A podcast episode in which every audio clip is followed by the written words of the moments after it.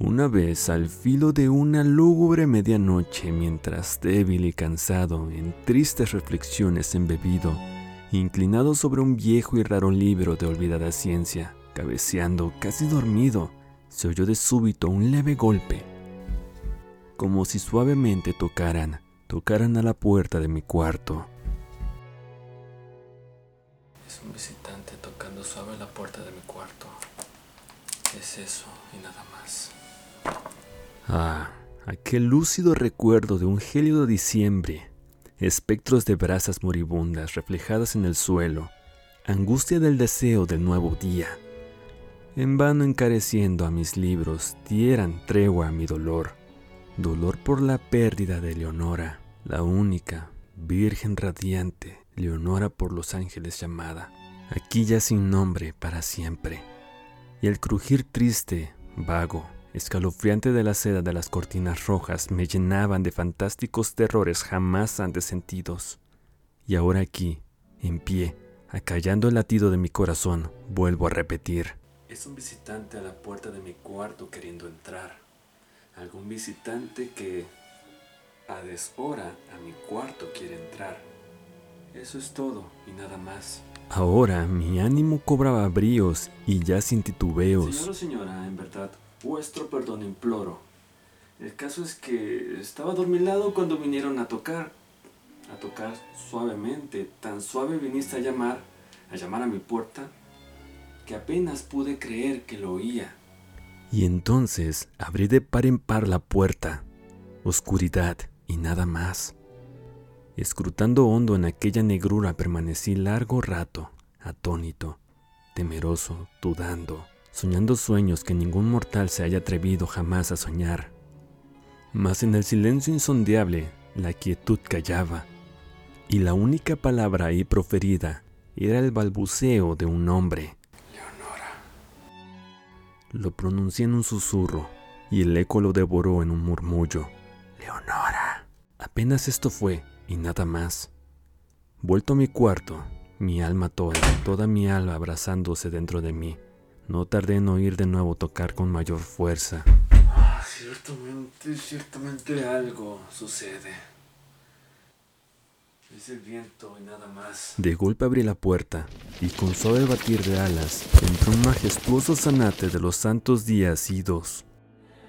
Sin asomos de reverencia ni un instante quedo y con aires de gran señor o de gran dama, fue a posarse en el busto de Palas, sobre el dintel de mi puerta, posado, inmóvil y nada más.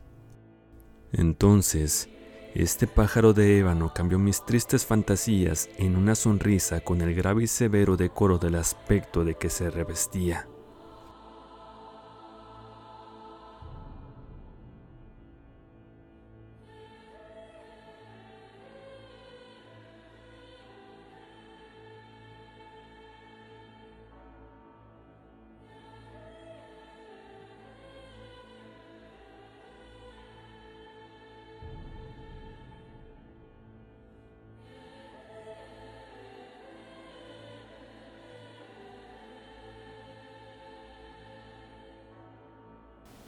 Aún con tu cresta cercenada y mocha, no serás cobarde, hórrido zanate, vetusto y amenazador.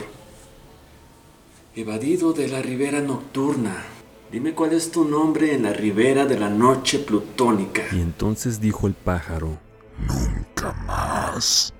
Cuánto me asombró que pájaro tan desgarbado pudiera hablar tan claramente, aunque poco significaba su respuesta.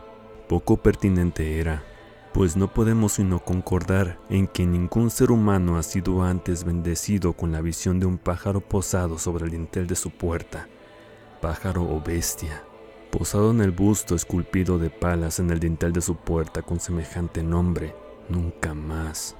Mas el cuervo, posado solitario en el sereno busto, pronunció las palabras como vertiendo su alma solo en esas palabras. Nada más dijo entonces, no movió ni una pluma, y entonces yo me dije, apenas murmurando, Otros amigos se han ido antes. Mañana él también me dejará. Como abandonaron mis esperanzas. y entonces dijo el pájaro, Nunca más. Sobrecogido al romper el silencio tan idóneas palabras, pensé, Sin duda, sin duda lo que dice es todo lo que sabe, su solo repertorio, aprendido de un amo infortunado a quien desastre impío persiguió, acosó sin dar tregua hasta que sus cantinelas solo tuvo un sentido, hasta que las endechas de su esperanza llevaron solo esa carga melancólica de nunca, nunca más. Mas el cuervo arrancó todavía de mis tristes fantasías una sonrisa. Acerqué un mullido asiento frente al pájaro, el busto y la puerta, y entonces, hundiéndome en el terciopelo, empecé a enlazar una fantasía con otra, pensando en lo que este ominoso pájaro de antaño, lo que este torvo, desgarbado, hórrido, flaco y ominoso pájaro de antaño quería decir graznando, nunca más. En esto cavilaba, sentado, sin pronunciar palabra, frente al ave cuyos ojos, como tizones encendidos, quemaban hasta el fondo de mi pecho. Esto y más, sentado, adivinaba, con la cabeza reclinada en el aterciopelado forro del cojín, acariciado por la luz de la lámpara, en el forro de terciopelo violeta, acariciado por la luz de la lámpara, que ella no oprimiría, ay, nunca más.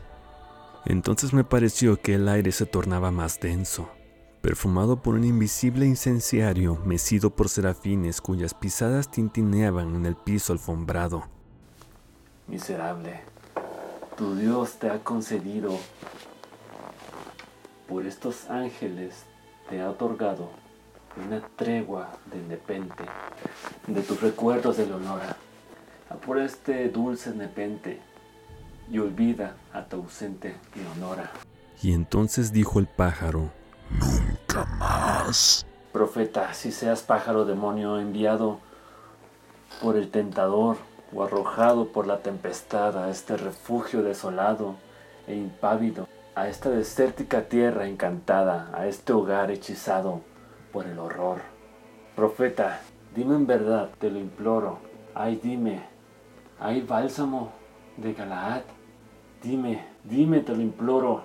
Y entonces dijo el pájaro, Nunca más. Profeta, cosa diabólica, profeta, si seas pájaro o demonio, por ese cielo que curva sobre nuestras cabezas, ese Dios que alabamos tú y yo. Dile a esta alma abrumada de penas, si en el remoto Edén tendrán en sus brazos a una santa doncella llamada por los ángeles Leonora, tendrá en esos brazos a una rara y radiante virgen llamada por los ángeles Leonora. y entonces dijo el pájaro, Nunca más. Sé esa palabra nuestra señal de partida, pájaro o espíritu maligno. Vuelve la tempestad a la ribera de la noche plutónica. No dejes pluma alguna, prenda de la mentira que profirió tu espíritu. Deja mi soledad intacta.